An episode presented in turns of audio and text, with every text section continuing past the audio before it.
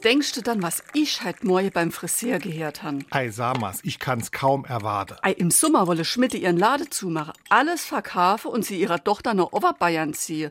Dort wolle sie ihren Ruhestand verbringen. Was sagst du dann jetzt? Ei, schad, dass mir kennt doch dein Oberbayern han. Das ist doch ein Ding. Wer hätten das gedacht?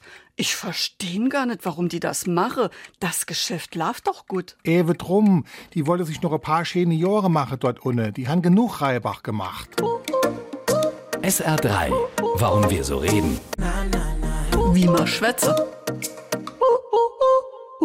Wer Reibach macht, der macht sich die Taschen voll, hat aufs richtige Pferd gesetzt oder den Finger im richtigen Loch. Kurz, die Geschäfte laufen gut. Der Begriff geht eigentlich auf das jiddische Rewach zurück und das bedeutet Zins oder Gewinn. Über die Gaunersprache des frühen 19. Jahrhunderts und dem Berlinerischen kam der Begriff in unsere Sprache. SR3.